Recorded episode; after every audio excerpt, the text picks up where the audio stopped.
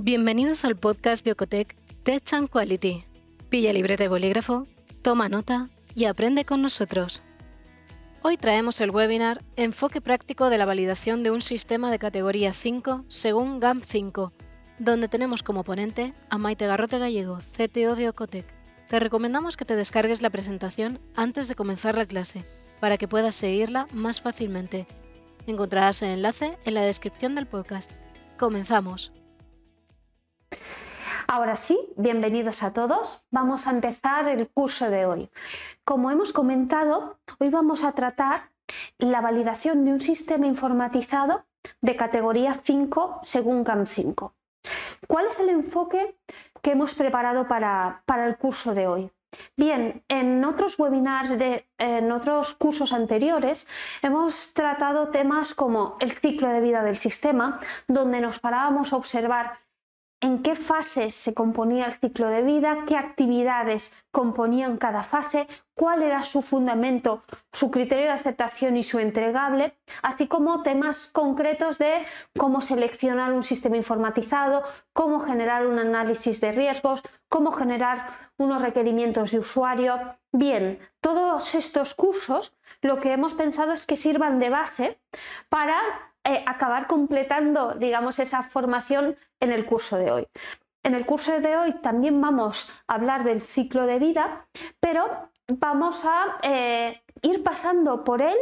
pero con la casuística de que queremos seleccionar un sistema que en parte nos es conforme con su base estándar, pero según los requerimientos de usuario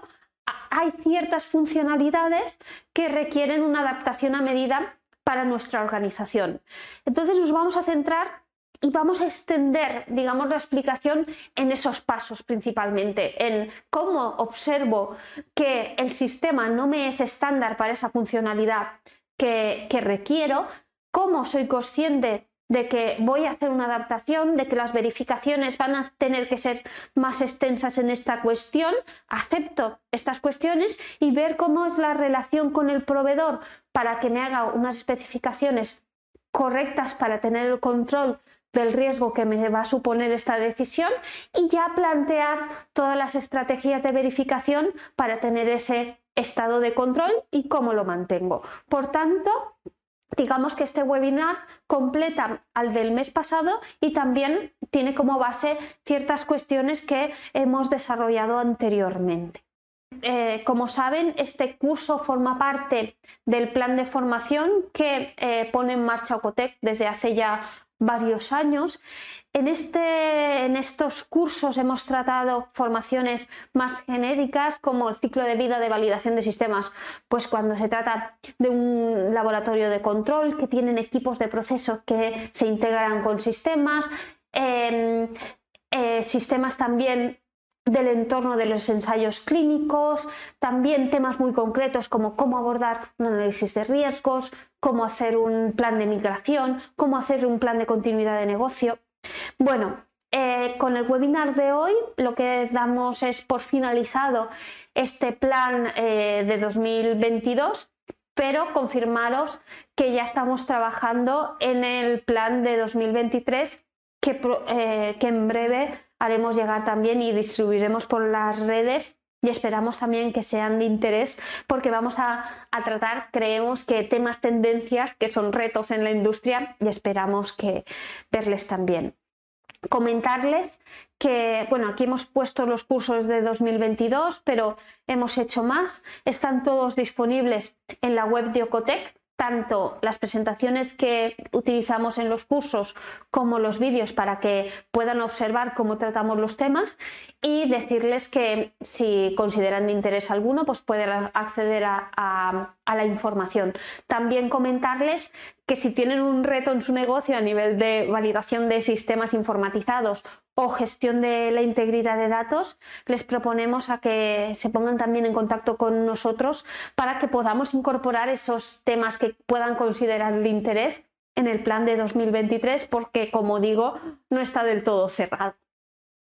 Eh, comentar también que en la medida de lo posible, si consideran de interés el tema tratado, nos ayuden a distribuir esta información, ya sea comentando las publicaciones en redes o incluso compartiendo la información, porque de esta forma pensamos que podemos llegar a más público y también poder seguir haciendo estas actividades.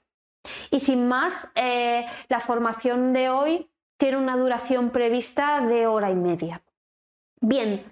¿cómo hemos estructurado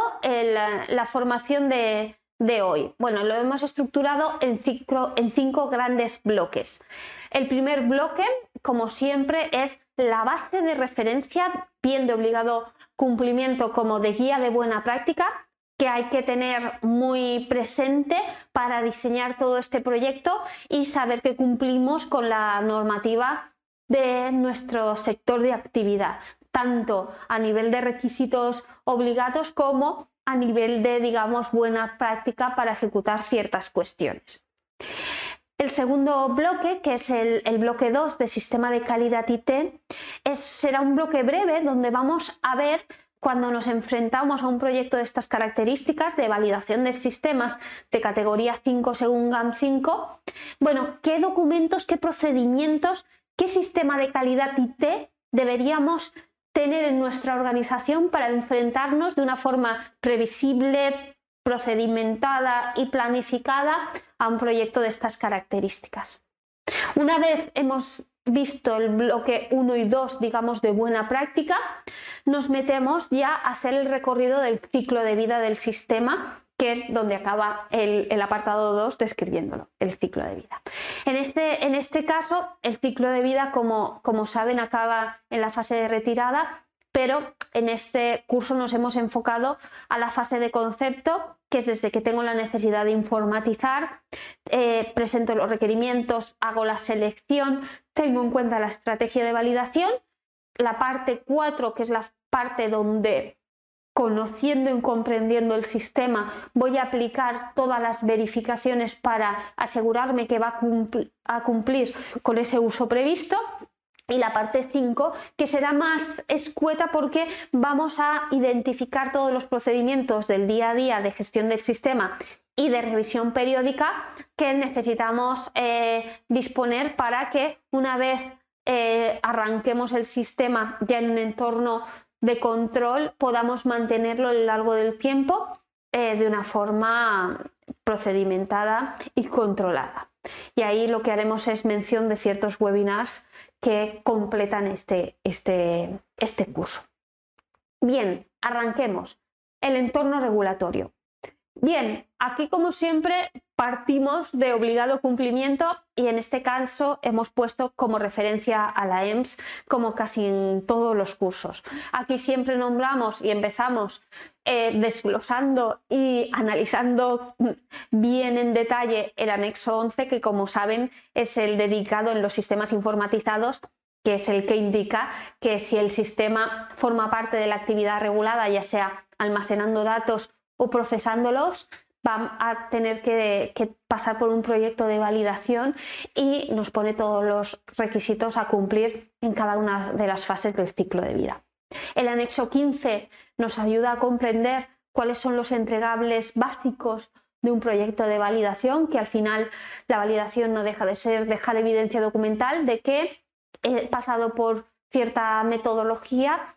y que, evidencio un poco los resultados que obtengo y si es conforme, pues, pues indico que, puede ser apto para su uso previsto el sistema y empiezo a utilizarlo. El capítulo 4 nos ayuda a documentar correctamente a nivel de flujos de aprobación, codificación, trazabilidad de, de documentos, contenido y apartados de los documentos en general. Y la ICHQ9, la herramienta vital, de, que no todo se tiene que verificar ni con la misma extensión. Es la herramienta que nos ayuda a rascar, a comprender bien eh, todos los factores de riesgo del sistema, justificar, digamos, el impacto de todos los elementos y poner el foco en lo que sea crítico y de esta forma diseñar todos los guiones de prueba. Aparte de, todo, de, toda esta base, digamos, de obligado cumplimiento, como siempre, eh, utilizamos toda la, base documental de ISPE, en especial ahora las CAMP en segunda edición, que nos hablan sobre todo de que, del pensamiento crítico, de que eh, digamos que toda la documentación que generemos aporte ese valor, que si tenemos unos proveedores de servicio crítico con un sistema de calidad conforme, que nos generan cierta parte de documentación y más en un sistema de, categoría 5 que van a desarrollar parte del sistema para nosotros, para nuestra compañía, eh, solicitarles una información a los proveedores, como puede ser ese documento de especificaciones, es de vital importancia. Entonces, bueno, hemos puesto el foco en la tendencia a nivel de, sistemas informatizados y, la base documental de referencia es esta, también teniendo en cuenta pues toda la, gestión de, la integridad de datos en, este contexto. También, como siempre, saben que eh, la documentación de, de PICS también es, digamos, eh, un documento de referencia a cumplir. En este caso, en el primer punto, damos eh, o tenemos en cuenta esa guía a nivel de también eh, qué, em, digamos, actividades nos requieren realizar y más cuando nos encontramos en un sistema de categoría 5, así como, por ejemplo, el que señalamos en segundo lugar de la, de la PIX, donde Vemos en un entorno de fabricación todos los retos que pueden haber a nivel de cumplimiento de la integridad de datos y cómo em, proponen resolverlos. Por tanto, es de interés tener todas estas visiones en cuenta.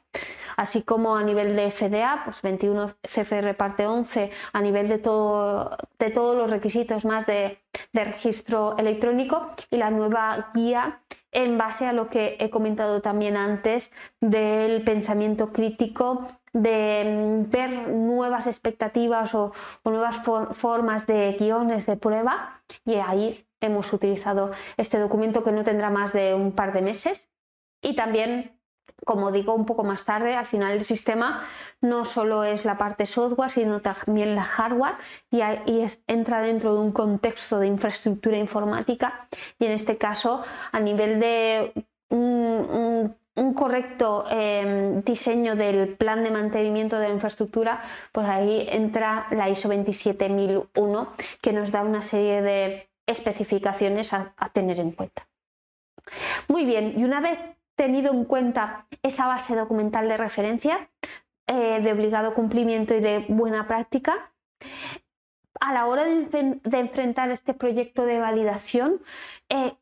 de, qué procedimientos deberíamos disponer? ¿no? Bueno, lo primero, eh, dentro del plan maestro general de, validación, contemplar, por supuesto, los sistemas informatizados y determinar ese mismo requisito que nos ponía el anexo 11 como premisa, que si, el, cualquier tipo de sistema informatizado sistemas de gestión, sistemas asociados a los equipos de laboratorio o de producción, hojas de cálculo, bueno, pues todo requiere ser validado si aplica a una, a una actividad regulada. Y al final, ese documento del sistema de calidad nos debe exigir que garanticemos que esos sistemas informatizados que afectan a la actividad regulada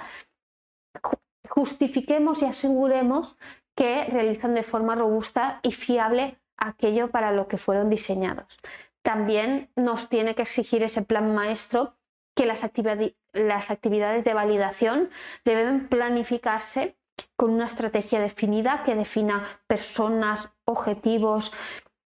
y metodología, se debe implementar siguiendo esa metodología descrita y se debe documentar de manera minuciosa y más teniendo en cuenta esa complejidad y ese riesgo. También nos puede introducir a que eh, tengamos una visión basada en riesgos durante todo el ciclo de vida que nos permita poner el foco en la seguridad del paciente, integridad de los datos y calidad del producto y que eh, utilicemos esta herramienta para determinar qué tenemos que verificar y con qué extensión y que lo dejemos justificado, como nos decía, eh, esos fundamentos del pensamiento crítico. Y como siempre, cuando hablamos de validación de sistemas, eh, no ponemos el foco en el sistema, es una parte de, los riesgos, pero realmente lo que nos están exigiendo es que el proceso que quede informatizado realmente sea eficaz para ese uso previsto. Y en este sentido, con este análisis de riesgos en forma de espina de pez, vemos que hay que al proceso informatizado pueden impactarle diferentes tipos de variables, diferentes tipos de riesgos, como pueda ser la parte software a nivel funcional, a nivel de seguridad, a nivel documental, toda la parte de infraestructura a nivel de, digamos, integridad de los datos, seguridades, comunicaciones, también equipos de proceso, porque tan importante es, digamos, el sistema, el software y su procesamiento de datos como cómo capta esa información de entrada. Si es un instrumento de laboratorio que quien le da el dato, por ejemplo, que esté cualificado, que esté calibrado, que el dato que viaja finalmente al sistema no sea modificado ni en, ni en calidad ni en significado. ¿no? Eh, también los proveedores de servicios que pueden impactar también de forma muy crítica al sistema en su mantenimiento y en su puesta en marcha también, porque si tenemos un sistema muy fiable, pero eh, elegimos un proveedor de servicios que no tenga un sistema de calidad acorde con nosotros a la hora de aplicar cambios, a la hora de gestionar incidencias, a la hora de darnos soporte ante una contingencia, eh, podemos ahí tener o poner en riesgo tanto el servicio del sistema y el funcionamiento como el histórico de sus datos y mm, digamos, todo ese entorno de control que hemos obtenido del proceso de validación realmente se quede totalmente obsoleto porque ante una intervención descontrolada de un tercero realmente no podamos acabar de valorar su impacto. También los usuarios puede ser una variable a nivel de capacitación, a nivel de gestión de la seguridad, porque un uso descontrolado o Em, o un problema en, la autorización de ciertas actividades de los usuarios también ponen en riesgo el diseño y el proceso final y, eh, por ende también eh, lo que es la trazabilidad y todo el registro de la información. Y, y ese era el último riesgo a contemplar, que es la integridad de datos, poniendo el foco desde cómo se genera la información, cómo se representa, cómo se distribuye, cómo permanece intacta durante el tiempo, esto es una cuestión que tendremos que, determinar y visualizar sobre todo a la hora de si vamos a modificar un sistema, tener en cuenta todos estos impactos. Y eh, a la hora de, gestionar la validación de un nuevo sistema o de un sistema que esté en, en uso, que queramos ampliar, eh, vemos de vital importancia contar, además del plan de validación general de, la organización, un plan de validación específico de sistemas que nos hable de todo el ciclo de vida y cuál es la gestión esperada, con lo que eh, de alguna forma se establece el control de qué sistemas eh, están presentes en la organización, se establece el criterio para determinar y justificar de forma documentada qué sistema es crítico y, que no a nivel de que sea GXP relevante, es decir, qué sistema va a requerir una validación. También un documento que, pretende, que, que, evidencie de forma pública el proyecto de validación determinado por cada una de las categorías de, los sistemas, porque eh, recordemos que no todos los sistemas se tienen que verificar de la misma forma y puede ser un documento que centralice esto, incluso que disponga de las plantillas que permitan em, gestionar las actividades de una forma estándar, lo que permite, uno, hacer los proyectos más ágiles a la hora de que ya tengo todo montado. Y simplemente, que ya es bastante difícil, tengo que comprender el sistema, tengo que utilizar esas plantillas y estoy enfocado a esto, así como utilizar esas plantillas de una forma estandarizada para todos los sistemas de la organización me va a permitir tener una documentación al final unificada y para las revisiones periódicas pues sirve de, gran ayuda. Em, bien, disponer de este procedimiento a la hora de enfocarse a, un proyecto de estas, de estas características, pues reducen un poco el esfuerzo y te hacen centrarte en realmente únicamente el sistema y su proveedor. De,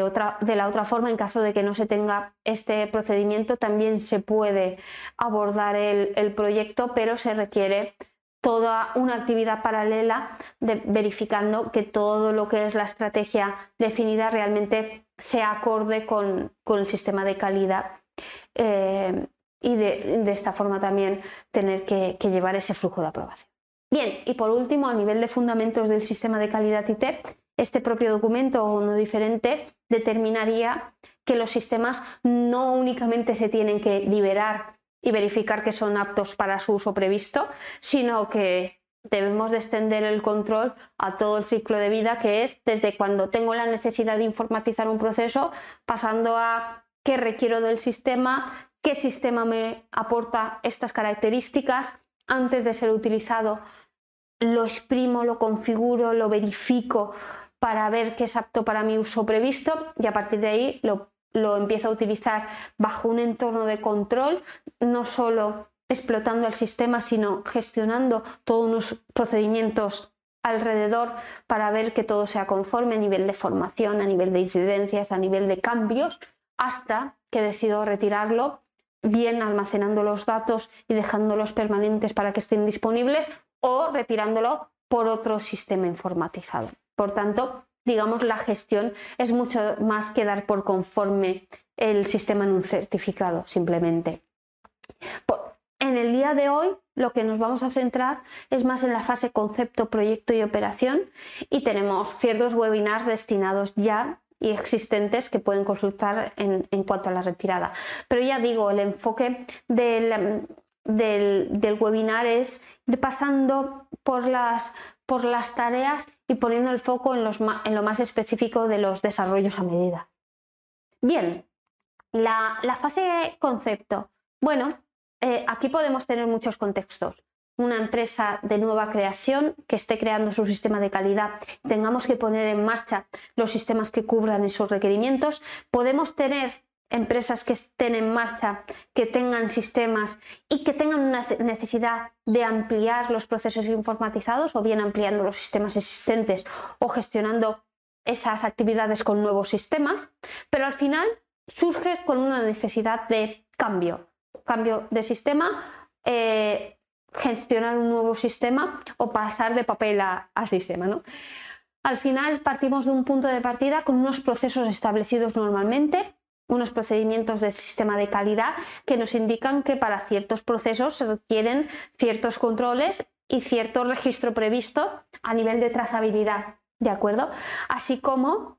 partimos de un entorno en el que puede estar existente ciertos sistemas eh, que esté previsto eh, mantenerlos y que tengamos que tener en cuenta si, si, incorporamos un nuevo sistema, porque de alguna forma pueden tener un impacto o incluso poder integrarse o incluso que tengamos un sistema que se quiera reemplazar. Bueno, tenemos un punto de partida a contemplar que es el proceso de la organización porque sabemos que esto es algo que también siempre introduzco normalmente incluso en una diapositiva que nos indica el anexo 11 que cuando voy a poner un sistema informatizado no tiene que ser en detrimento de la calidad del control del proceso ni de la integridad de sus datos. Es decir, tengo que tener en cuenta esta perspectiva de, los procedimientos del sistema de calidad,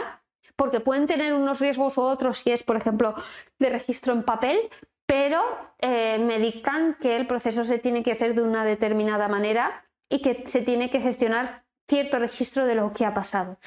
Cuando ponemos el sistema informatizado no consiste en hacer lo mismo en digital, porque la naturaleza de la gestión es diferente y muchas veces con los sistemas informatizados se pueden disminuir ciertos errores, leer por lectura de código de barras, bueno, según la actividad de cada compañía. Pero eh, no quiero decir que se lleve a cabo el sistema de la misma forma, pero que tengo que tener un contexto de qué mínimo requisito tengo que cumplir y qué trazabilidad tengo que dejar. Porque aquí no se trata solo de controlar los procesos, sino dejar esa evidencia eh, de trazabilidad. Por tanto, parto de unos procesos establecidos y tengo que conocer y contemplar eh, qué riesgos y debilidades eh, existen en la actualidad que debo de, atacar y tener en cuenta, así como requisitos generales para los sistemas informatizados. En otros webinars he hablado del proceso de adquisición de sistemas, que estaría en esta fase de concepto, que al final cuando un sistema eh, está presente en una actividad regulada, almacenando o procesando datos, se tiene que validar y ya por eso les aplican ciertos eh, requisitos normativos de seguridad y de integridad de datos. A eso me refiero. Es decir, parto de normalmente unos riesgos y debilidades propios del proceso a satisfacer.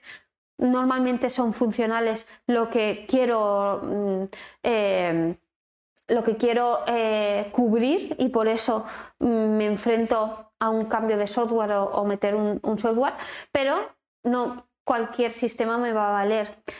Deben de tener una autorización y autentificación conforme, con usuarios y contraseñas, audit trail, firma electrónica, eh, gestión de la impresión y la exportación de datos, gestión de la interface si se integran con cualquier sistema informatizado, según de qué sistema estemos hablando, puede tener eh, una gestión de, información crítica, es decir, en otros webinars hemos especificado los requisitos generales de sistemas, los, pueden recuperar, pero lo que quiero decir que en el punto de partida tengo que entender qué quiero satisfacer,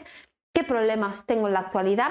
y qué le voy a exigir al sistema de, mm, de inicio a nivel de seguridad y de integridad de datos, simplemente por estar en el sector en el que estamos. A nivel farma, de productos sanitarios, todos son regulados. Bien, una vez tengo esa perspectiva de lo que necesito y lo que requiero de los sistemas, tengo muchas opciones a la hora de seleccionar la, aplicación más oportuna para satisfacer mi proceso. Puede ser una aplicación que ya esté alojada en, su compañía, que pueda extender porque he tenido una visión de futuro y sé que me puede acompañar y ser un proyecto escalable, es posible. Puede ser que el sistema que tenga ahora se me quede corto porque satisface el sistema, satisface el proceso, pero no tiene una buena seguridad o no actúa bien a nivel de gran volumen de datos y tengo que cambiar. Bueno, al final, independientemente del caso en el que estemos, eh, voy a tener que tomar una decisión de qué solución informatizada y sobre todo también qué proveedor va a acompañarnos. En este punto, pues nos vamos a encontrar con grandes, digamos, preguntas de, bueno, es posible que nos vayamos a un sistema global, como pueda ser, por ejemplo, un RP que disponga de diferentes módulos, como pueda ser SAP, que pueda darme soporte en diferentes áreas, o tenga un RP más pequeño, más financiero, más administrativo y haya optado por sistemas especialistas como un, un, SGA, un sistema de gestión de almacén, un LIMS, un MES, un planificador,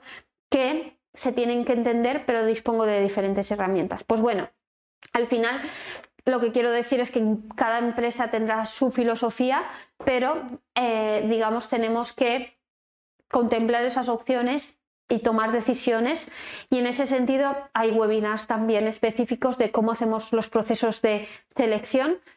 si pasáis por esta tarea, eh, os diría que dejarais evidencia documental de todo lo que hagáis. Sabéis que nosotros hacemos ese proceso de selección en dos pasos, uno más documental donde los proveedores que intervienen en, el proceso de selección se valoran a sí mismos a nivel de cumplimiento de requisitos y otro más eh, presencial o más práctico a la hora de eh, en los sistemas finalistas ver bien cómo explotan ciertas cuestiones críticas. Y cuando se tome esa decisión del sistema y el proveedor que nos va a acompañar, además del tema de licencias, del tema económico en ese sentido, tener un acuerdo de calidad del de servicio que especifique qué espero del proveedor. Pues mira, me suministra la aplicación, me va a hacer la configuración, es posible que me haga desarrollos, me va a hacer eh, especificaciones técnicas cuando le pida desarrollos, mm, va a haber posibilidad de auditar su sistema de calidad y su gestión del proyecto ciertas cuestiones más de servicio previsto y de producto previsto que temas mm, propiamente económicos, porque esto a nivel normativo también tenemos que satisfacerlo a la hora de que quede descrito y firmado por ambas partes, digamos que espero de ese tercero y que, tiene que asumir la propia compañía. Bien, una vez tengo, eh, digamos, esa necesidad, he elegido la solución y el proveedor, lo primero que tengo que hacer, bajo nuestro punto de vista, es tener bajo control el sistema que he elegido o que tenía disponible, pero lo voy a configurar de otra manera, ¿no? Eh, porque, muy, a ver, muchas veces se hacen proyectos de validación, eh, se pasan por todas las Qs que, que, tiene el proyecto de validación, IQ, PQ o Q. Bien, pero si realmente no se tiene un control de, qué es el sistema en diferentes cuestiones, software, hardware, de procesos, de configuraciones de desarrollo, muy difícilmente podremos hacer una evaluación de riesgos llegando realmente a las cuestiones críticas y, por tanto tampoco podremos, si no hacemos esto y no comprendemos bien el sistema, ¿cómo vamos a verificarlo de forma completa y correcta? ¿no? Y aquí lo que nos dice también GAM5, la nueva guía de FDA, es que pongamos atención en comprender lo que tenemos para que podamos hacer algo que aporte valor. Básicamente, así lo he entendido yo. Y en este sentido, em,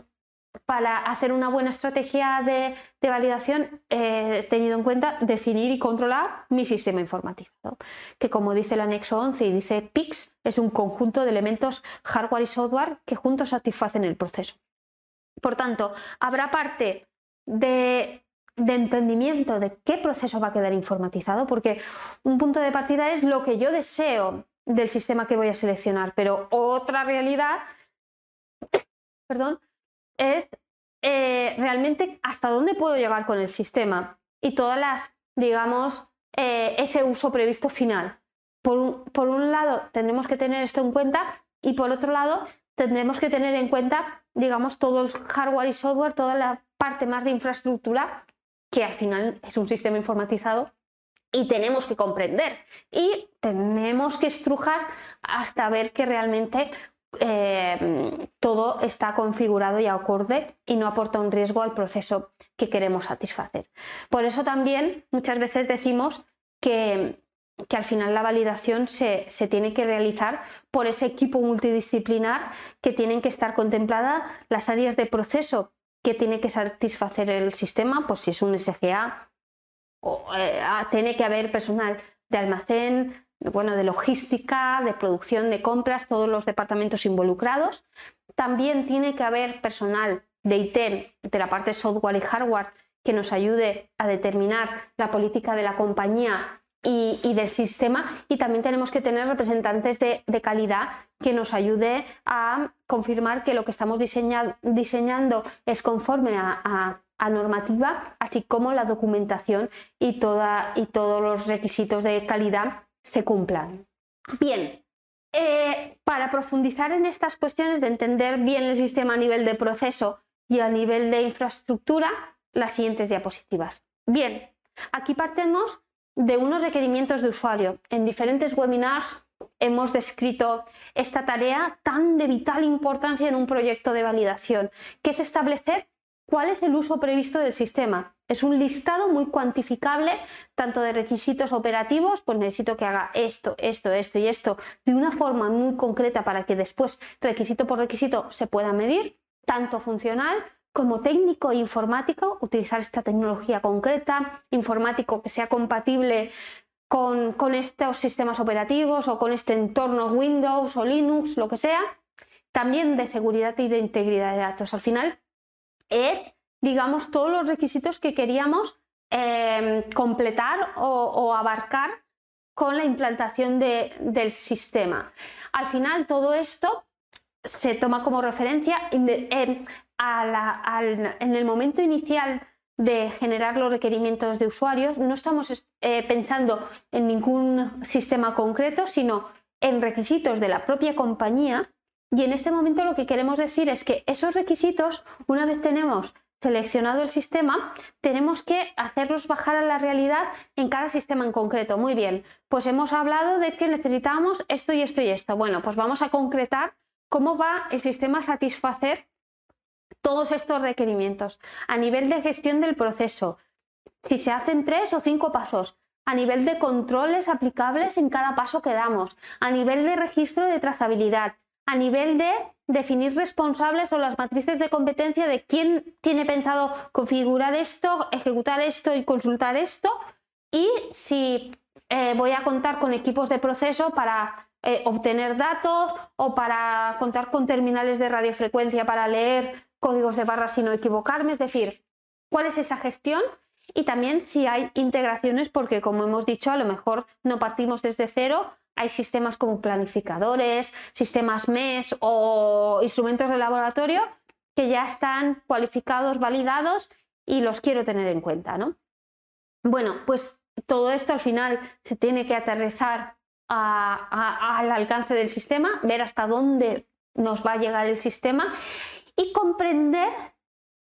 por cada cuestión que vamos a utilizar del sistema, qué viene de estándar, sin hacer nada, ya funciona así, que muchas veces a lo mejor en una versión optimista, por ejemplo, los accesos a nivel de gestión de usuarios, eh, contraseñas y todo esto, ya lo puede hacer. También ver qué requisitos se satisfacen configurando el sistema, pero no es una adaptación, digamos, es una configuración para que el sistema haga lo que pretendo en unas consignas determinadas de una forma específica y que va a requerir desarrollo si realmente lo quiero implementar. Es de vital importancia tener esto claro y cristalino. Y a partir de ahí, bueno, pues al final partimos de unos requerimientos de usuario que tenéis también diferentes webinars donde Sabéis que nosotros llegamos a los requerimientos de usuario primero enfocándonos en ningún sistema, no queremos hablar de sistemas, enfocándonos en comprender la organización, sus procesos, haciendo esos talleres VSM que acaban en la definición de estos mapas de proceso, que este, por ejemplo, puede ser el de entrada de mercancía, no se ve mucho, pero es el concepto. Esto es, digamos, los pasos de la entrada de mercancía tenemos diferentes líneas que eran diferentes tipos de responsables, el responsable de compras, el responsable de logística, también está identificado el proveedor y ahí se ve todo el flujo de, bueno, después de ya confirmar un pedido, cómo aviso al proveedor que me lo tiene que entregar y cómo llega la instalación, partiendo un poco el proceso en la llegada del camión en la instalación, donde hago toda la verificación de el transporte, eh, la integridad de los bultos, la entrega documental pactada según las condiciones pactadas con el proveedor y ya pasaría un proceso de recepción donde cuantifico cantidades, lotes, caducidades de, artículos, en eh, por ejemplo, en una empresa fabricante. Aquí hemos alargado, digamos, todo un ejemplo que es uno de los primeros y como es una una funcionalidad que muchas veces no vemos implementada en el sistema y que es de gran importancia bajo nuestro punto de vista, que es que antes de hacer la recepción, pues eh, hay ciertas verificaciones a realizar a nivel de que te entregue la documentación que has pactado, eh, la inspección visual de, la mercancía, de los bultos entregados, del transporte. Y en, en este sentido muchas veces vemos que por norma hay un checklist, pero que a veces es un documento. Y entonces, en este caso, que era un SGA, es bastante real, es real, em, el sistema tenía una buena gestión de recepción, una buena, un buen control de llegada, pero muy de pantalla administrativa, de contemplar que hay una garita que es donde se para el camión, donde gestiono toda la recepción y ya hacia adentro iba la recepción. Y muchas veces no es así, porque muchas veces se hace la entrada, pero hay diferentes zonas y necesitamos, digamos, terminales móviles que realmente acompañen al operario a ver realmente eh, esa, esa, esa, entrega. ¿no? Y bueno, ahí lo que teníamos era una, un requisito que al final era una verificación visual y un examen de la mercancía de forma informatizada, que era recomendable porque realmente el proceso se cubría por sistema de calidad, pero nos proponíamos ver si era posible informatizar y al final se desglosaba como en siete requisitos, que era que el sistema permita especificar esas verificaciones, la ejecución de, en el momento de la llegada del camión de una forma móvil, también tener esas cuestiones, eh, el checklist de verificaciones a hacer en ese momento que fuera flexible, pero que no dependiera de un desarrollo, porque el sistema de calidad no era del todo no, no, no, era, no es que no fuera maduro, sino que al final también la normativa va cambiando y que muchas veces eh, en un momento dado requieres hacer tres verificaciones, pero después eh, por evaluaciones que haces de la mercancía o del proveedor requieres hacer cinco o dos.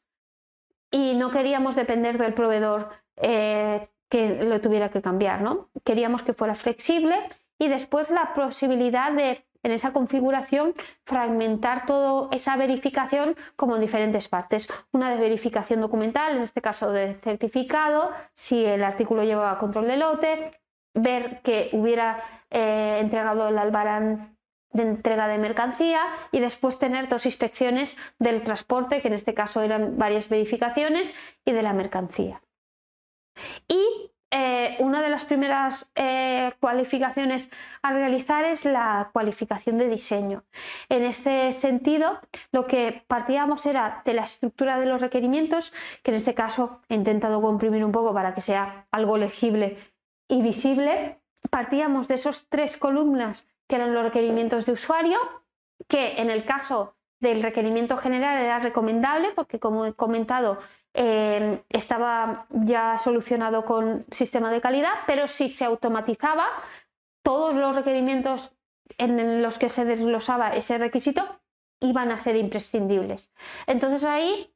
em, aterrizando esos requerimientos al, al sistema, fuimos conscientes de lo que en una evaluación preliminar a lo mejor pensábamos que se disponían de de cierta funcionalidad del sistema para hacer esto, pues vimos que era solo, por ejemplo, por pantalla y que no, no teníamos la posibilidad de hacer control en sistemas móviles y no era muy eh, apropiado para esta empresa eh, en, en, cuestión y que al final el resto no estaba implementado. Tengo que destacar que al final por cada requisito lo que evaluamos son las columnas estándar modificado adicional, que es si lo que hacemos es requisito por requisito, determinamos si el sistema ofrece esa funcionalidad, la puede satisfacer ya, sea de estándar o con configuración, pero sin hacer ningún cambio en el sistema, ningún desarrollo de medida. Sí o no, ¿vale? Si, si teníamos posibilidad de hacer esta cuestión en el sistema, si disponía de una base que se podía modificar un poco para extenderlo, pero había cierta base, es modificado, y si no había nada y era adicional. En este caso, como no nos servía de nada la pantalla que había administrativa, fue adicional. ¿Esto qué nos permite? Muchas veces lo que vemos es que partimos de unos requerimientos de usuario que no siempre existen pero en, la mayoría de casos como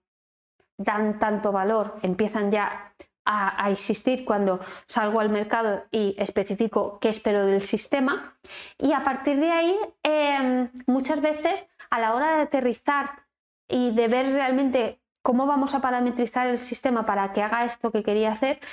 muchas veces nos, nos dejamos llevar por la vorágine de, implantar el sistema, de configurarlo, porque hay un montón de detalles. ¿Qué nos permite la, la DQ? Seguir visualizando los requerimientos, trasladar al proveedor qué nos era importante y resolver, y resolver esas dudas concretamente. Es decir, ¿puedo hacer esto sí o no? Ya sea configurándolo o estándar. Vale, si sí, pero hay algo a tener en cuenta, vale, veamos qué es la diferencia entre lo que yo quiero y lo que hasta dónde llega el sistema. O si no tengo nada de esto, dime qué impacto, si es eh, grande o pequeño en implementarlo, ¿no? Entonces esto lo que nos permite era, era, es tener esta, este control. Se pueden hacer sesiones, por ejemplo, de Explorer o de, de, ver cómo se va a definir el sistema, pero sin, sin acabando en este entregable. Bien, y aquí, pues bueno, eh, al final todos estos requerimientos, que eran siete, no se tenían que construir. Bien, y cuando somos conscientes de que un sistema, eh, digamos por sí mismo, no llega hasta donde queremos, bueno, en el proceso de selección hemos disminuido las adaptaciones porque ya hemos tenido en cuenta todo lo que requeríamos y, eh, permite ser consciente y escoger los sistemas que de estándar cubren mejor nuestros requerimientos o abarcan en mayor porcentaje nuestros requerimientos y más críticos también teniendo en cuenta la criticidad. Pero es posible que quizás ningún sistema 100% se adapta tal cual a lo, que, a lo que requerimos. Hay que ir al máximo a lo estándar porque, como sabemos, facilita la validación y facilita su mantenimiento, pero muchas veces son cuestiones críticas, ¿no?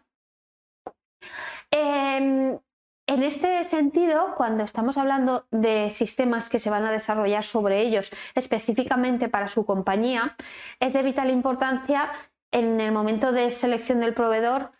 hablar del concepto de especificaciones. Al final, eh, tenemos que ser conscientes, como decimos en, diapositivos siguientes, que todo lo que se desarrolle específicamente para ustedes tiene un mayor impacto porque no se ha probado de forma global. Entonces tenemos que ser muy conscientes de cómo se diseña, cómo se implementa y qué riesgos por ese propio diseño, porque al final podemos llegar a un mismo objetivo de muy diferente forma y ahí el proveedor de, servicios que nos acompaña tiene mucho que decir y aporta o no más o menos riesgo. Entonces ahí eh, también nos tenemos que alinear eh, con el proveedor porque si intuimos que puede haber algún tipo de, desarrollo, hablar del concepto de especificación, que muchas veces el propio em, proveedor no tiene ese concepto, pero tiene un documento similar que cubre esas, esas, el, objetivo de, nuestra especificación. ¿vale? Al final, el proveedor, una vez eh, se tengan esas sesiones donde aterrizamos los requerimientos contra cuál va a ser ese uso implementar en el sistema, nos deben de entregar unos, unos entregables que especifiquen cómo el sistema va a desarrollar o va a cumplir esos requerimientos, tanto a nivel funcional como, como digamos, se va a funcionar con el sistema por cada requisito, cuál es la configuración que se requiere para conseguir este fin, porque muchas veces es parametrizable, y en caso de que no tengamos alguna funcionalidad como esta de verificación de, la llegada de mercancía, esas especificaciones de diseño que se deben de aprobar para que, se pueda desarrollar con total garantía. Por tanto, partimos de esos requerimientos a cubrir, tenemos siempre eh, en mente esos requisitos generales para sistemas informatizados a nivel de seguridad, a nivel de integridad de datos, pues ya se intuye que cualquier parametrización que haga sobre ese control de llegada vamos a requerir audit trail, tanto a nivel de configuración como a nivel de los datos del registro. Y con toda esta visión se diseña el proceso a nivel de, muy bien, a nivel de pasos, a nivel de pantallas, a nivel de controles a implementar, a nivel de registros a generar, a nivel de seguridades a contemplar, que al final pues puede ser que tenga una pantalla a nivel de PC que eh, por, eh, teniendo en cuenta una condición, por ejemplo, que el artículo tenga control de lote, pues que me permita decir que la llegada son tres pasos, la verificación, por ejemplo, del certificado, del albarán, del camión y de, y de, la mercancía, o si no tiene tanto control, pues este y este. Y en cada una de las fases, este checklist, el mismo que la, que la hoja ¿no? que tenéis ahora. Y eso serían los, eh, digamos, la configuración que tendría un control de versiones para, para, digamos, que sea flexible a lo largo del tiempo y que se implemente conforme se vayan aprobando las versiones, se pongan en marcha y que también podamos definir, por ejemplo, las, las, pantallas de radiofrecuencia donde a lo mejor especificando el pedido, pues me llegue ya, me pida cubrir varias fases o, menos, o que si confirmo que ha llegado un certificado, pues que me pida el código para tener esa trazabilidad, ¿no? Es decir, determinar cómo voy a eh, desarrollar tanto a nivel de interface como a nivel de controles como a nivel de registros y seguridades. Y esto a nivel de procesos. A nivel de, hardware y software, a nivel de, infraestructura, de la misma, del mismo modo, voy a tener que, desde esos requisitos que planteaba al principio, tener un control de finalmente de qué se compone mi sistema. Es decir, hay sistemas, ahora se está tendiendo a que la parte server, la parte, em, digamos, más global, tienda a estar en entorno cloud, que ahí la visibilidad de, digamos, del diseño de los componentes está más o menos especificada, hay cierta información que nos pueden compartir los proveedores, pero no es, por ejemplo, una IQ tradicional. Pero ahí cobra mucho sentido todo el tema de, de indicadores de monitorización, de acuerdos de de, servicio garantizado, de disponibilidad de los datos, o hay una parte que, que es toda cloud, pero hay una parte que a lo mejor se tiene que tener en premis o en local para hacer todas las integraciones. Y aparte de la parte más servidor, pueden haber equipos de proceso que puedan ser terminales de radiofrecuencia, terminales de voz, cualquier equipo que forme parte del sistema y me ayude a gestionar el proceso. Entonces, todo esto es el sistema, no solo la aplicación y la base de datos. Tengo que tener en cuenta todos esos elementos que pueden estar en mis instalaciones o no, que tengo que tener controlado, que en caso de que no estén en mi instalación puede tener más o menos visibilidad, pero es parte de, los riesgos que hablábamos antes que, ponían, que, podían afectar o impactar al proceso informatizado. Y en este sentido, tener todos esos elementos en cuenta, tener eh, acuerdos con proveedores tecnológicos de vital importancia especificados eh, y firmados. También a la hora de contratar los servicios, cuando estamos hablando de una actividad regulada y cuando estamos hablando de sistemas que se tienen que validar, es muy importante que determinemos la necesidad desde el principio de, queremos, de que queremos como mínimo tres entornos, ahora más cuando es categoría 5, a nivel de que sea eh, que esté en entorno de desarrollo, que es donde vamos a, desarrollar eh, todas las mejoras, el entorno de test de calidad, donde vamos a probar que realmente cumplen con el servicio previsto y el entorno productivo. También ver cómo aplica esos entornos en todos los elementos, porque muchas veces que la parte software y cliente se pueden hacer entornos, la parte de elementos físicos no tanto, pero se tienen que tener en cuenta cierta configuración. Y a partir de ahí, con, ese, con esa visión de,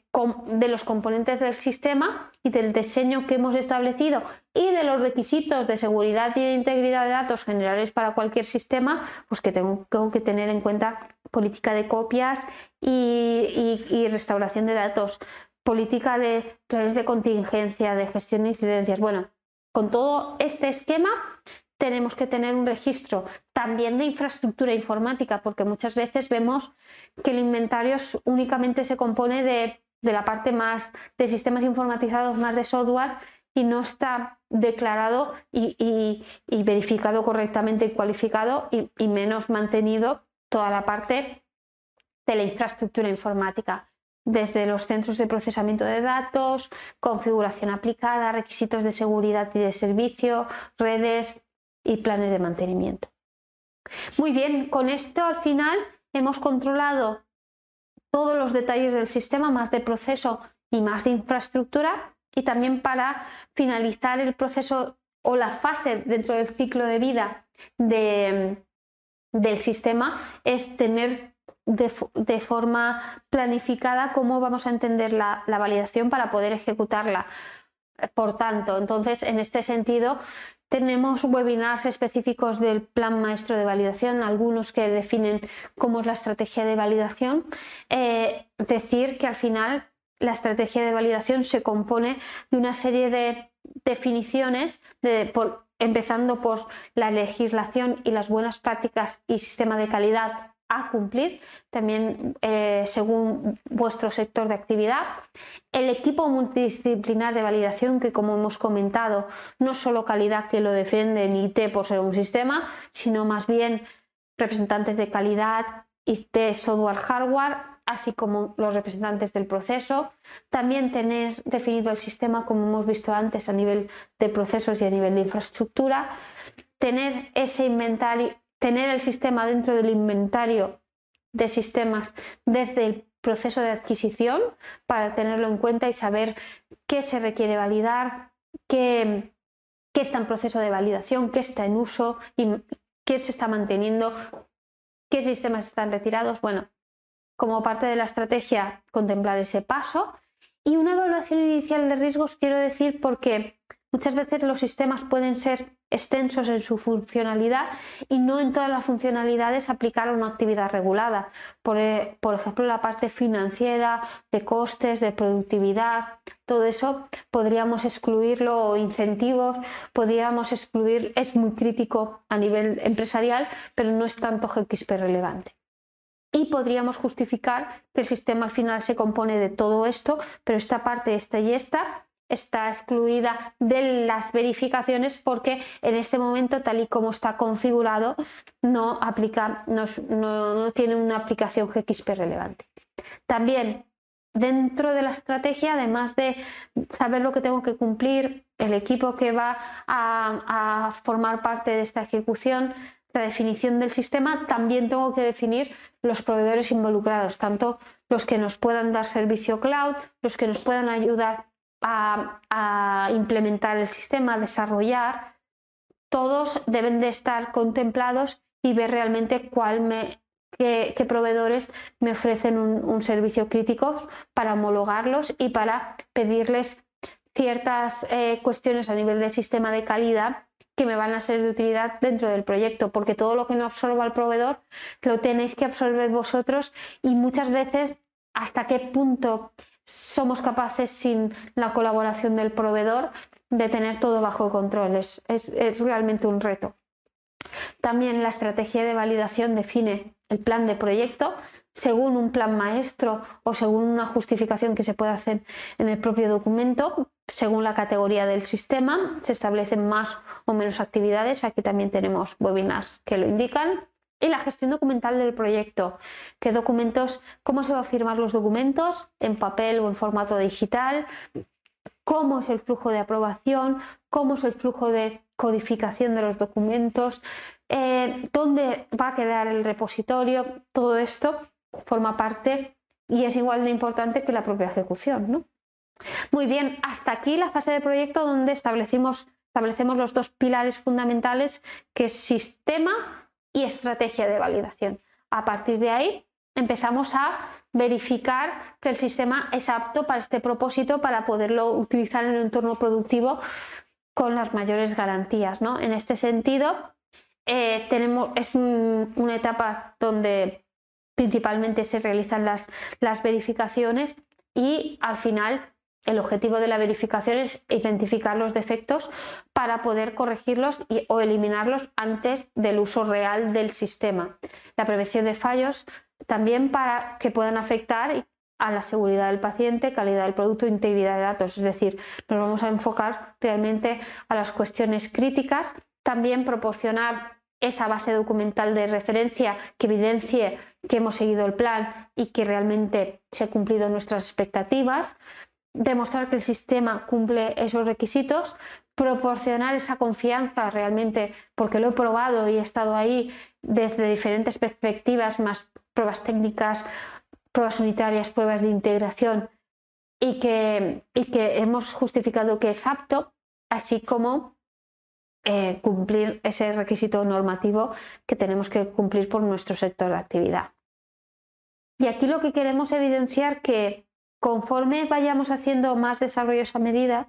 la validación va, en esas cuestiones va a tener que extenderse las verificaciones porque realmente está poco probado y muchas veces tocar una funcionalidad puede repercutir en esa propia funcionalidad y en funcionalidades realmente del, propio sistema o incluso de integraciones habilitadas que, que hay que contemplar. Por tanto, es muy importante en el proceso de selección contar eh, con una evaluación que nos permita intentar eh, seleccionar el sistema que mejor se adapte a nuestras necesidades de forma estándar, pero muchas veces, como he comentado, hay ciertas cuestiones. Pues bueno, al final lo que decimos es que teniendo en cuenta estas perspectivas de lo que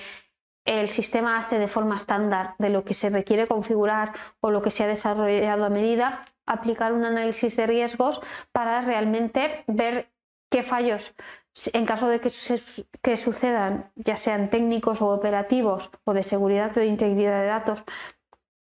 tenemos que contemplar para eh, diseñar unos buenos guiones, ¿vale? Y unos buenos guiones que podemos diferenciar en cualificación de instalación, operación y proceso. Al final, eh, aplicar el análisis de riesgos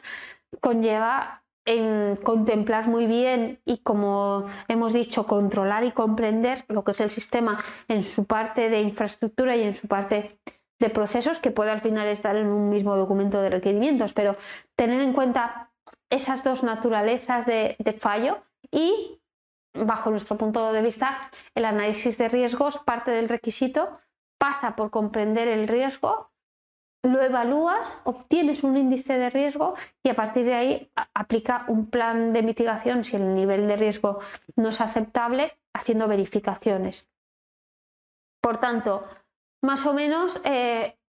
realmente esto sería muy extenso a nivel horizontal, pero he ido pasando paso por paso. Partiendo del requerimiento, siguiendo con el, con el ejemplo que, que comentábamos, partíamos de la verificación visual que se componían siete requisitos y al final lo primero que teníamos que, hacer es entender el riesgo, es decir, desde cada, desde cada requisito, digamos, cuál es el riesgo, el por qué y el qué puede pasar si sucede, ¿no? Entonces, a nivel de que se requiera eh, unas pantallas para realizar ese control de la llegada de mercancía, al final evita que tenga que, por el diseño de la instalación, si no lo podía hacer en el lugar que realmente se tomaban los datos y se hacían las comprobaciones, tenía o que anotármelo o que hacer un registro y después ir a, una zona. ¿no? Bueno, para optimizar el proceso y para controlarlo bien y para no perder o cambiar la información que obtenía, eh, realmente si no tengo esa opción en un terminal móvil, podía ah, pasar todo esto, que perdiera la información o la cambiara. Y al final, esto era porque no tenía eh, una funcionalidad o estaba incompleta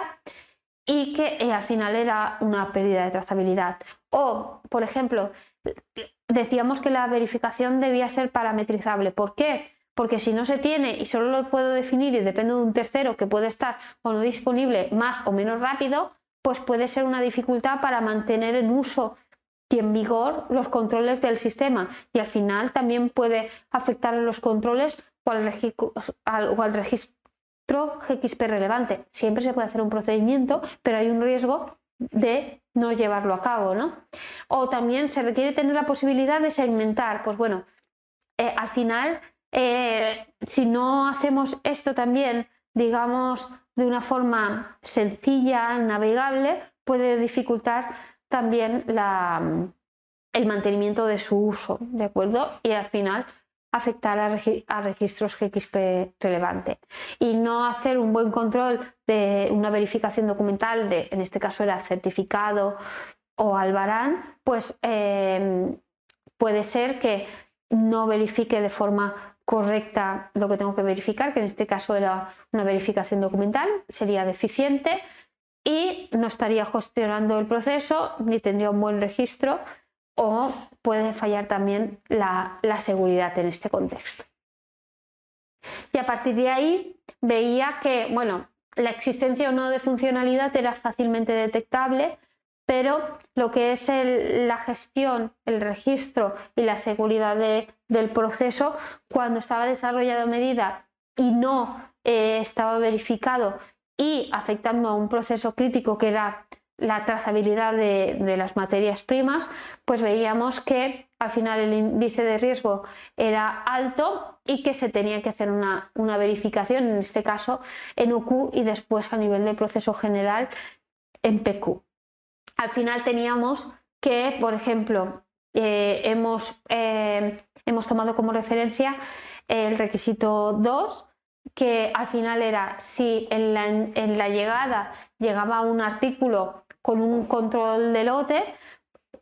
en la verificación que salía en el terminal tendría que estar completa. Entre ellos, verificar que ha llegado el certificado y estar habilitada, si tenía control de lote, esa pantalla y al pulsar definiendo que confirmamos que ha llegado ese documento, solicitar el código como una evidencia de que se, de que se ha entregado. ¿De acuerdo? Esta era la verificación que me ha salido de, del análisis en, esta, en este requisito. Al final,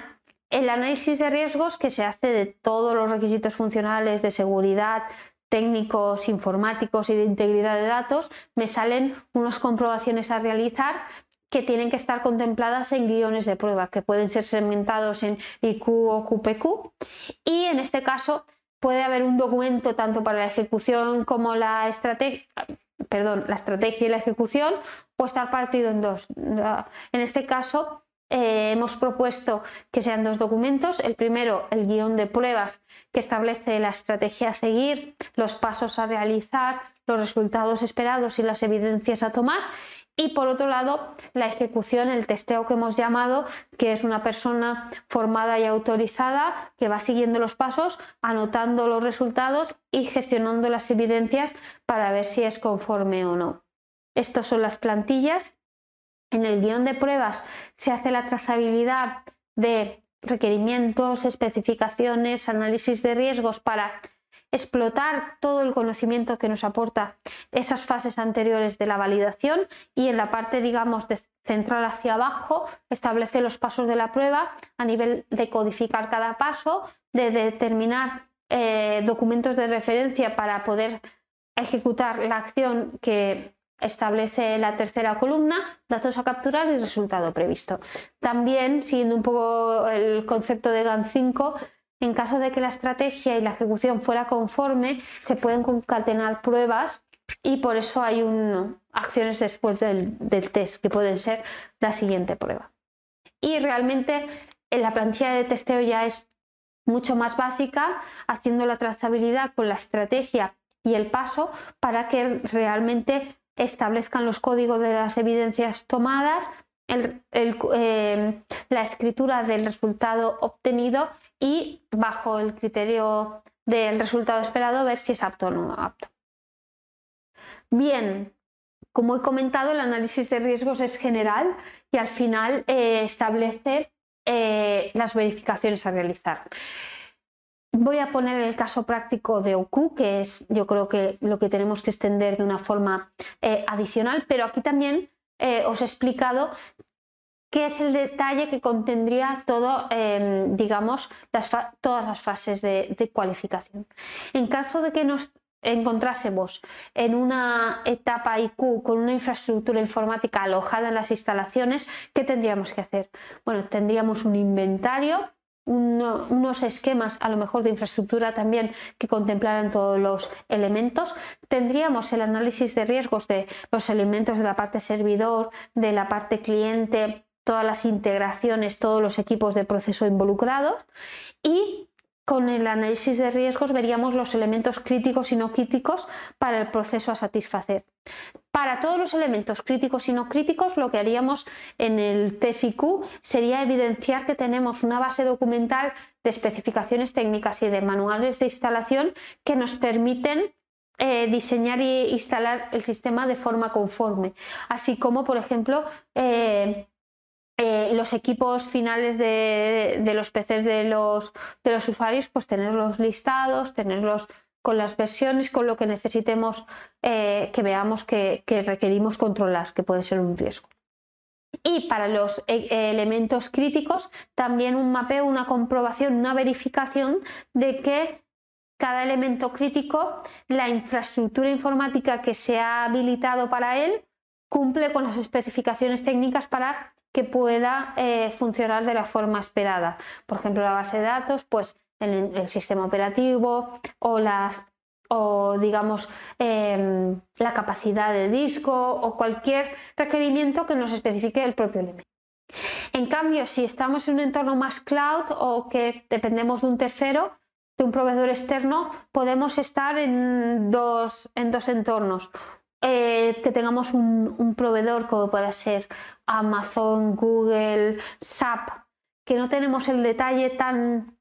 eh, desmenuzado, tan concreto de, todos los elementos contratados, pero sí que podemos tener en mayor o menor medida un detalle de indicadores de cómo está el entorno, de ciertos datos de, los elementos, así como acuerdos de servicios garantizados y gestión de, los datos y su disponibilidad,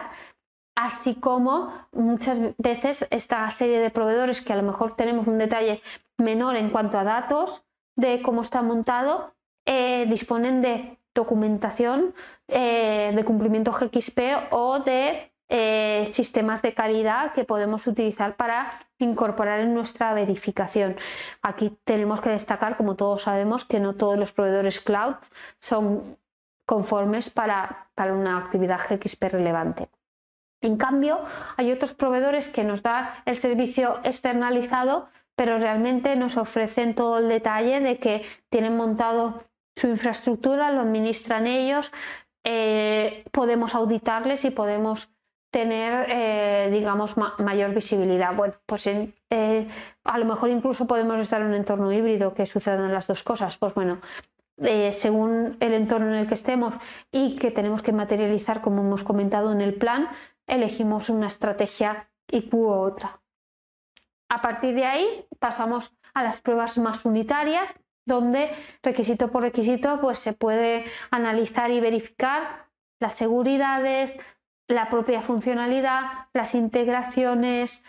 el rendimiento ante un volumen importante de datos o con tiempos específicos si esa es la cuestión crítica. También se pueden probar las copias y restauraciones de datos, pruebas unitarias. En este caso hemos seguido con el ejemplo que estirábamos en toda la la sesión de, hoy. Eh, eh, si ampliáis el, PDF que recibiréis, veréis todo el detalle, pero ahí lo que teníamos en la cabecera es toda la trazabilidad de los documentos de requerimientos, análisis de riesgos, especificaciones, los criterios de aceptación en base a cómo hemos configurado el funcionamiento, esto que hemos comentado, dependiendo de la configuración del artículo, te pedía unas cosas u otras y eso estaba muy claramente especificado ahí en el criterio de aceptación y de prerequisitos que necesito para hacer la prueba en sí. El guion de prueba tiene unos prerequisitos preliminares, en este caso si estamos en OQ, pues que la IQ estuviera hecha y sin desviaciones críticas, esto no lo hemos puesto, nos estamos refiriendo a la propia prueba a los prerequisitos para poder ejecutarla. Por ejemplo, que tuviéramos un proveedor con dos artículos homologados, eh, el primer artículo con control de lote y sin control de lote, otro sin control de lote, un pedido de un artículo y otro pedido de otro. Es decir, todo lo que necesitamos para hacer la prueba, que muchas veces es mucho más rápido que preparar todo este guion. ¿no? Y al final, cada paso, veréis cuando si analizáis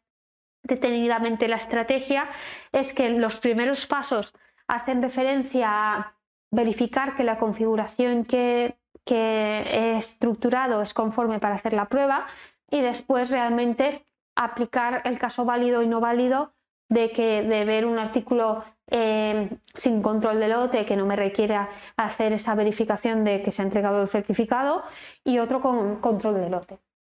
¿De acuerdo? Y así eh, un usuario que realmente esté autorizado y, y formado en esta cuestión puede desarrollar la prueba sin ningún problema. Bien, aquí sería lo que es la, estrategia de las pruebas y su ejecución, donde vemos que se han ejecutado de forma completa la estrategia que se han capturado de acuerdo a los requisitos que, especificaba la estrategia, todos los datos propios de los valores a capturar a nivel de código de proveedores, códigos de artículos, códigos de certificado y realmente ver que el sistema ha reaccionado como esperábamos. Esto es un ejemplo de estrategia de algo más desarrollado que tenemos que extender. Y la PQ al final eh, ya hemos establecido que esperábamos del sistema, hemos hecho el análisis de riesgos, vemos que a nivel informático y técnico no ponemos en riesgo el proceso, hemos hecho las pruebas unitarias, ahora faltan las pruebas de integración donde vemos tanto el funcionamiento general del sistema en cuanto a la trazabilidad, lo que existen los procedimientos para que una vez liberado el sistema podamos estar y continuar en esa situación de control, así como eh, todas las seguridades y formaciones y, auditoría, y auditoría de proveedores realizada. Y a partir de ahí, si, no obtenemos ninguna desviación, podemos eh, generar la declaración de que el sistema es adecuado sobre su propósito establecido, determinar eh, la duración de la validación, el personal involucrado, las actividades que se, han realizado, los resultados obtenidos por si ha habido alguna desviación no significativa que podamos tener en cuenta como un plan de mejora eh, a futuro, lo más inmediato posible, y una eh, comprobación de que nos hemos adherido al plan de estrategia tanto en forma, secuencia y contenido, que hemos eh, generado la documentación prevista general y está aprobada, los proveedores auditados, seguridades definidas, usuarios formados y que todos los procedimientos que se establecen según política de calidad están. Y por tanto podemos decir que, que podemos gestionar la puesta en marcha del sistema. A partir de ahí, ¿cómo mantenemos esa situación de control? Que ya estaríamos realmente con documentos eh, aprobados y ya, ya estaríamos listos. Bien, algo a señalar sería que aunque el sistema a nivel estándar disponga de procedimientos que nos hagan eh, establecer cómo administro los sistemas, cómo los configuro, cómo los utilizo, eh, aunque el sistema, digamos, ya tenga información de base a nivel de cómo se gestiona, pero de todo lo que hace, eh, al final cada compañía establece el sistema según el uso previsto y las características de su proceso, por lo que debe de haber manuales, instrucciones técnicas específicas de negocio que combinen negocio con sistema. ¿no? En este sentido,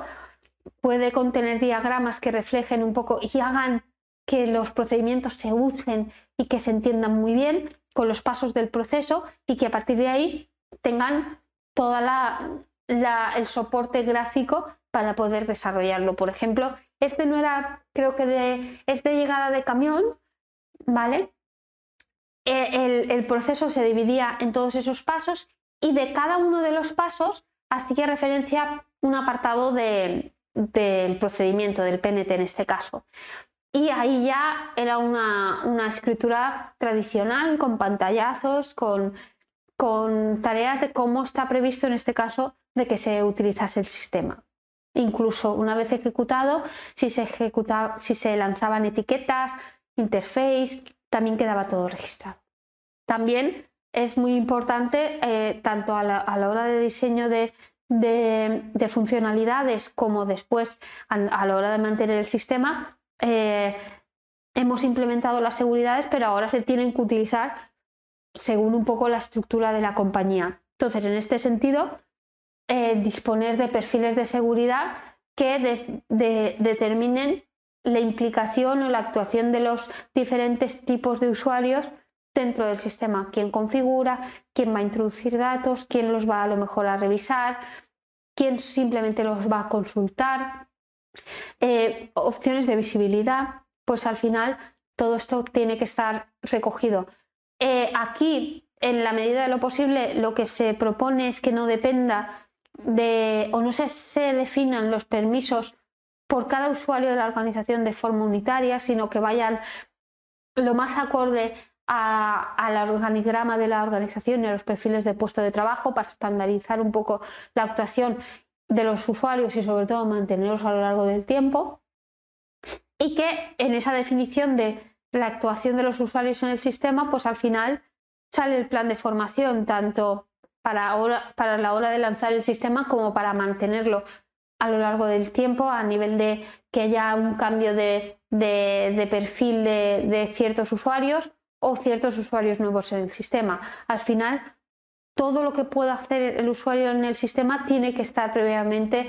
capacitado, tiene que planificarse la formación, tiene que ejecutarse, tiene que documentarse y si, eh, según la criticidad de las acciones, evaluarse su eficacia, ¿no? Y en este sentido, pues bueno, ahí ponemos como una, plantilla que por cada rol ver toda la formación que requiere y cómo se hace el seguimiento de que realmente se cumpla. También otra cuestión a mantener es el audit trail. Cuando diseñamos funcionalidades es de vital importancia saber, no todo tiene que tener audit trail, pero lo crítico que puede impactar a los procesos y a la trazabilidad sí, porque no solo se tienen que generar eh, los registros, los logs, sino que tienen que ser utilizados o bien de forma rutinaria o en incidencias y investigaciones. ¿no? Por tanto, en este sentido, cuando se esté diseñando el sistema, tengo que contemplar esta, esta cuestión, como venimos diciendo durante toda la charla, pero también después se tiene que mantener esa configuración, revisión que, sigue activo y, y, que todo es conforme. ¿no? Aquí tenemos un webinar específico de, este requisito. Y como decíamos en el webinar anterior, tener todos eh, unos procedimientos que me hagan en el día a día reaccionar de una forma previsible ante ciertos eventos. Pues cómo gestiono las copias de seguridad y recuperación de datos, cómo gestiono los controles de cambio para que el cambio sea lo más reducido en tiempo y con el mínimo impacto en funcionalidades y datos, cómo gestionar las incidencias que están muy relacionadas con el proceso capa. De todo esto no eh, desarrollo mucho más porque de cada uno hay un webinar específico, planes de continuidad de negocio y las auditorías que pueden ser tanto a nivel de mantenimiento de la validación como a proveedores de servicio crítico como en cumplimiento de la integridad de datos. Y hasta aquí lo que estaba previsto analizar hoy. Espero que les haya resultado de interés. Ya he comentado, completa muchos webinars eh, anteriores, pero da, digamos, esa correlación entre, entre todo y sobre todo hemos especificado las principales cuestiones a tener en cuenta cuando se hacen desarrollos a medidas y cómo impactan en el proceso de validación. Bien, ahora daremos paso al turno de preguntas. En este caso, eh, vamos a solucionar todas las preguntas que, ya estén existentes y estén en la plataforma, pero como saben tenemos un punto de unión para hablar de validación de sistemas y cumplimiento de integridad de datos y pueden utilizar este canal, que, este, es este grupo de LinkedIn, para, eh,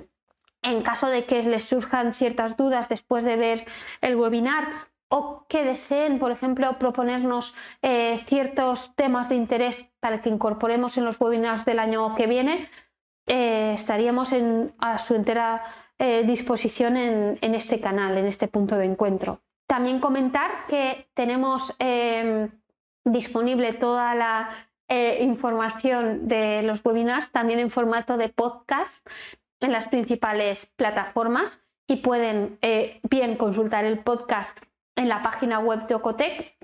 y está disponible tanto los vídeos como las presentaciones, como toda la parte, digamos, de audio en las plataformas de podcast. Y bueno, como siempre comentamos, si eh, has considerado de interés el contenido que, hemos desarrollado hoy, ayúdanos a, expandir la información compartiendo y comentando tu experiencia en las redes sociales.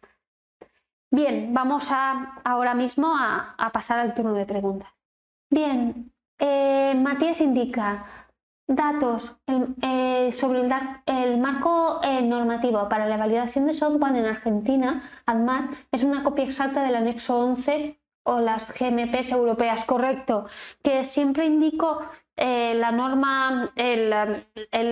agente regulador eh, español, pero eh, lo que indico aplica también a EMA, aplica a, FDA y, realmente están contempladas prácticamente los requisitos a, nivel global. Pero es una buena, es una buena indicación porque lo que he comentado es aplicable a, todos los países que nos están, nos están eh, viendo en este momento. Ana indica, en nuestra empresa tenemos una base de datos creada con Access que consideramos que es GAM5. Hay algunos requisitos que no cumple Access, como es la presencia de audit trail o la creación de usuarios, roles y privilegios. ¿Cómo se debería proceder entonces? ¿Aplicar medidas de control procedimentales? Ana, yo te indicaría que generases los usuarios sin tener en cuenta las limitaciones de Access, que mires todo lo operativo que en teoría eh, eh, no vais a tener ningún problema en cumplir porque es el diseño del Access, pero todos los requisitos de seguridad y de integridad de datos que podrás recoger de otros webinars, porque a nivel normativo te aplican, porque es aplican a cualquier tipo de sistema informatizado. Y en ese sentido, hacer una buena DQ para ver hasta dónde llega el access y lo que no. Porque vas a tener lo que tener justificado. A partir de ahí, haz un plan de remediación de lo que no tenga el access para ver si con algún tipo de procedimiento interno, y ahí tengo dos webinars de integridad de datos que te puede interesar, que hablo de cómo los requisitos de seguridad de una u otra forma se pueden remediar de la forma temporal hasta llegar a un entorno automatizado más robusto. Entonces, yo lo que te diría es que tengas todos los requerimientos en cuenta. Por otro lado, que tengas ese, esa DQ y ese plan de remediación y para a lo largo del tiempo poder considerar ese plan de remediación, pues esa mejora para contemplarlo en un, en un sistema GXP eh, relevante y, que cumpla. Gina indica las especificaciones funcionales de configuración y de diseño. ¿Quién las elabora? ¿El Sister Owner o el Business Owner? O ambos. Muchas veces lo que indica las, buenas prácticas es que el mejor que puede eh, hacer esta cuestión es el proveedor. Bien. Em, muchas veces los proveedores pues tienen sistemas de calidad, pero pueden estar más o menos eh, involucrados con, con, el desarrollo de, documentación. En este sentido, em, muchas veces es el sister owner quien está en, en contacto con el proveedor, el que absorbe toda esa información y el que puede elaborar posibles eh, ausencias de información ante la no documentación del proveedor. No hay una figura concreta, sino que al final, eh, digamos, el, personal más involucrado eh, con el sistema y con el proveedor es el que tiene que asegurar que al final ese conocimiento se queda plasmado, es una fuente de información fiable y a partir de ella se pueden hacer eh, verificaciones y, y sobre todo eh, establecer ciertos riesgos teniendo en cuenta cómo está diseñado o cómo está previsto que se utilice el sistema. Mauricio indica, buen día, en caso de que los sistemas no tengan cumplimiento del 21 CFR parte 11, ¿cómo se puede mitigar el riesgo? Como he comentado. Hay un webinar también de integridad de datos que, que lo especifico de forma concreta también eh, eh, explorando mucho el documento de PIX, el segundo que está en la documentación de referencia de este webinar. Y em, em, hay otro, sí, hay, un documento de ISPE que, también echa una mano en este sentido. Un segundo, y así te los indico bien. Ahora llegamos, ¿eh? Aquí. Bien, es em, el último de ISPE y el segundo de PIX. Hay un webinar específicamente que habla de los retos del cumplimiento de integridad de datos, pero te diría lo mismo que Ana. Pon unos buenos requisitos, mira hasta dónde podéis llegar y hasta dónde no, determinar, ver si se pueden añadir ciertos registros a nivel de sistema de calidad y a partir de ahí establecer ese plan de mitigación y ver si se puede mejorar. Muchas veces Por ejemplo, si esto ocurre en equipos de, por ejemplo, instrumentos de laboratorio o equipos de proceso de producción que por sí mismos, aunque sea un equipo con un software, que puede ser un PC asociado, no cumplen todo 21 CFR parte 11, a veces lo que hacemos nosotros es hacer esa evaluación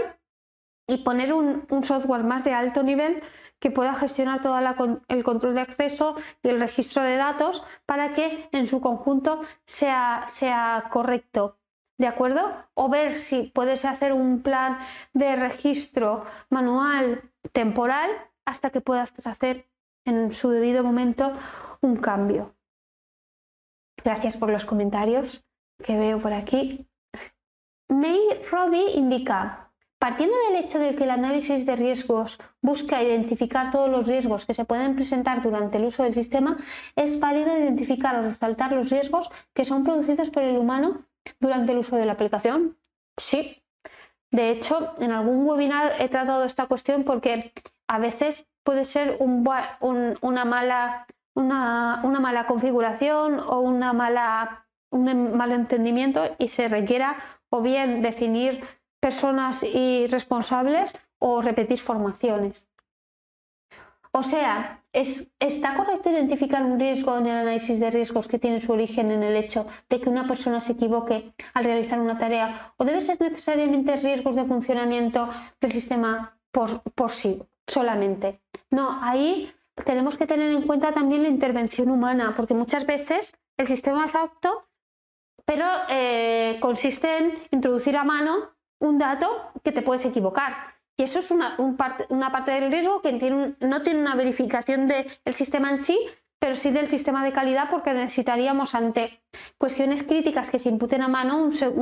una verificación de una segunda persona. Entonces, no lo he puesto como ejemplo porque coger un, buen ejemplo o un conjunto de ejemplos que tenga absolutamente todo a veces es complicado, pero estás en lo cierto, también se tiene que contemplar. Bien, María Alejandra indica, hola, ¿podrías mencionar qué documentación es esencial de auditar en validación de sistemas, aunque la empresa no, no maneje su GAN 5? Bien, ahí tenemos un webinar específico de auditoría que lo especifico completamente, pero Em, digamos, para hacer una auditoría de mantenimiento de la validación, eh, empezaría por revisar que el sistema esté presente en el inventario, ver si se ha hecho una evaluación de si es GXP relevante, ver si hay eh, unos requerimientos de usuario que especifiquen el uso previsto de forma cuantificable, medible y que contemple no solo funcionalidad, sino seguridad, integridad de datos y cuestiones técnicas e informáticas. Vería si existe esa estrategia de validación materializada normalmente en los planes de validación. Después revisaría em, la cualificación de, diseño. Yo siempre lo hago eh, para verificar desde los requerimientos al sistema que dejamos en el camino y qué tengo y qué no tengo a nivel informatizado. También vinaría muy bien el análisis de riesgos del sistema de forma global eh, y ya todas las cualificaciones y el, informe. Si está en uso, eh, miraría también los, procedimientos como controles de cambio, gestión de incidencias, política de continuidad de negocio, eh, política de copias, todo esto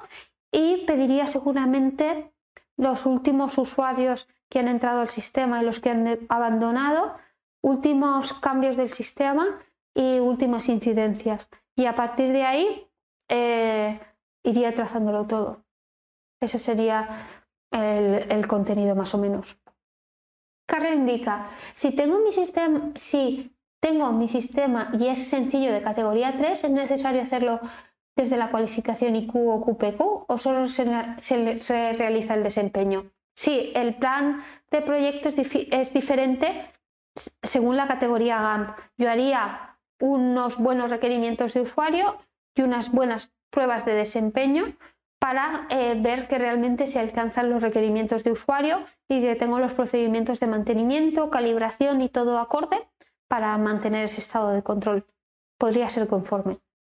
Xavier indica, ¿hay, ¿hay alguna documentación normativa que certifique un software o solo se puede validar un sistema en la empresa? Quien certifica la validación es la autoridad competente, eh, la EMS o eh, delegada en las, en las autonomías pero no hay una ISO, por ejemplo, que certifique la, validación, no la hay. Tienes que ver la normativa de referencia, las guías de buenas prácticas, plantearlo así en el plan de validación y hacer una metodología acorde con esos requisitos, a nivel tanto de actividades como de documentación, como requisitos funcionales y de seguridad. Eh, Eileen indica, buenos días, ¿Con qué norma o regulación me puedo guiar para mantener el sistema validado? ¿Y cuánto se debe, y cuánto se debe validar el sistema computarizado? Muchas gracias. Bien, la norma es la aplicable al sector de actividad, es diferente, por ejemplo, si es un fabricante de medicamentos, distribución, es un producto sanitario, nos aplica diferente normativa, también depende del país y mm, digamos ahí especifica